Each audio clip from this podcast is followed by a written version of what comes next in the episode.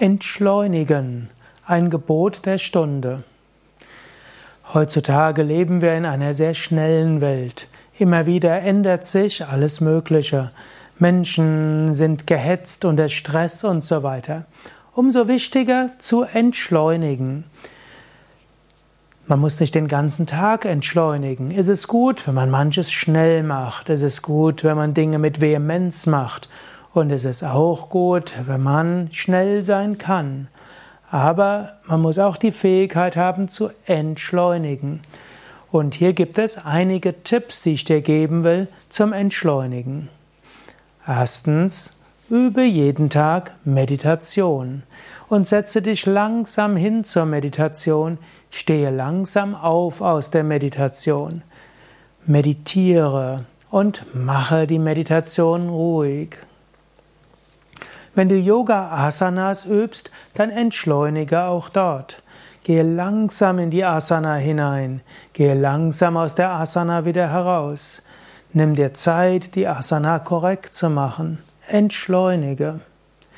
Eine Mahlzeit am Tag nimm ruhig zu dir. Entschleunige beim Essen.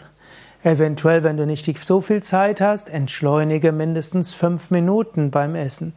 Fünf Minuten, nimm den Löffel und iss ganz langsam, kaue langsam, genieße, schlucke langsam und spüre nach. Entschleunige auch beim Gehen.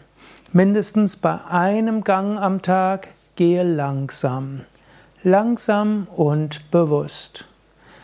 Du magst ein paar Sekunden verlieren. Du kannst ja beispielsweise sagen, drei Minuten meines Spaziergangs entschleunige. Gehe langsam und ruhig. Und bei mindestens einem Gespräch am Tag entschleunige. Nimm dir Zeit für den anderen. Versuche nicht das Gespräch irgendwo zu beschleunigen, sondern entschleunige. Höre dem anderen zu. Nicke ihm oder ihr zu. Warte noch einen Moment, wenn er oder sie abgeschlossen hat. Entschleunige.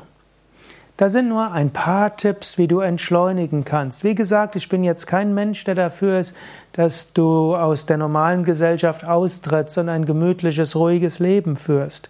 Aber als Gegenpol zu Schnelligkeit und Geschwindigkeit und dem Fast-Pace-Lebensstil gilt es manchmal zu entschleunigen. Und so kannst du langfristig gesund sein und mehr bewirken. Was hältst du davon? Schreib doch deine Tipps zum Entschleunigen in die Kommentare. Wenn dir dieser Vortrag gefällt, dann teile ihn mit anderen. Danke dir. Mein Name ist Sukade von www.yoga-vidya.de